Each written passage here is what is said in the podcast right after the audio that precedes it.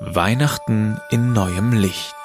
Eine Adventsserie von My Input. Wie schön ist das Licht und wie gut tut es, die Sonne zu sehen. Gerade in dieser kalten Winterzeit ist man froh über die Sonne und auch meine kleine Pflanze hier ist froh über sie. Ich habe ihr ein kleines Labyrinth gebaut. So interessant zu sehen, wie sie sich Tag für Tag immer weiter vorgearbeitet hat, immer Richtung Licht. Was ist am Licht aber so besonders, dass sich Lebewesen und sogar Pflanzen nach ihm orientieren?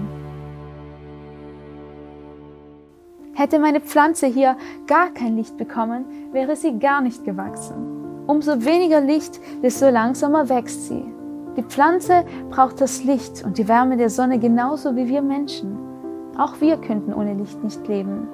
Ich habe gehört, dass uns die Sonne so viel Energie gibt, dass man daraus den Energiebedarf von allen Menschen auf der Erde decken könnte. Allerdings kann es technisch momentan nicht umgesetzt werden. Ohne Sonne würde auch kein Wasser verdampfen und dadurch gäbe es keinen Regen. Spannend ist, dass die Erde genau in der sogenannten habitablen Zone ist. Wäre sie nur etwas weiter entfernt oder etwas näher an der Sonne, dann würden wir hier auf der Erde entweder erfrieren oder verglühen. Ohne die Sonne wären wir also ganz schön aufgeschmissen. Und trotzdem ist es für uns so selbstverständlich, dass sie jeden Morgen wieder neu aufgeht. Selbst in der dunkelsten Zeit des Jahres, nämlich jetzt in Adventszeit. In den letzten Inputs hast du schon gehört, dass Gott von sich selbst sagt, dass er Licht ist. Er ist wie die Sonne. Er hat dich und mich gemacht. Er hat biologische Gesetzmäßigkeiten eingesetzt und sorgt dafür, dass wir leben können. Jesus hat einmal über Gott gesagt, er lässt seine Sonne über Böse und Gute aufgehen und lässt regnen über Gerechte und Ungerechte.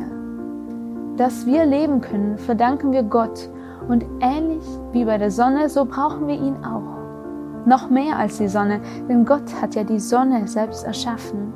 Wir brauchen Gottes Licht in unserem Leben. Aber überleg mal, was passiert, wenn wir zu nahe an die Sonne kommen? Wir würden verbrennen. So ganz ungefährlich ist die Sonne als auch nicht. Und wir sollten auch nicht denken, dass wir Gott behandeln können, wie wir wollen. Die Bibel sagt, dass Gott heilig ist.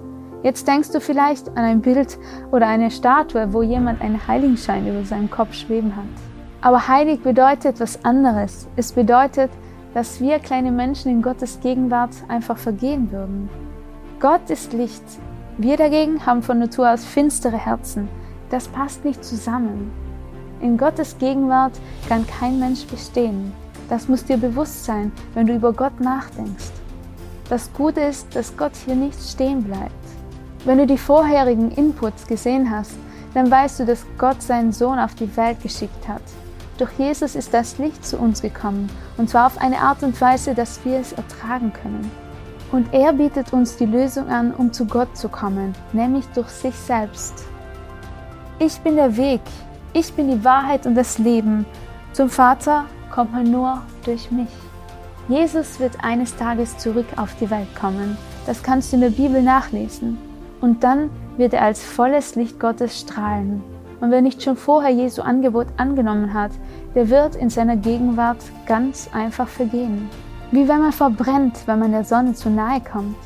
Aber die Bibel sagt auch, aber euch, die ihr meinen Namen fürchtet, wird die Sonne aufgehen. Gerechtigkeit und Heilung strahlen für euch auf. Wie genau Jesu Angebot aussieht, darüber erfährst du noch mehr in den nächsten Tagen.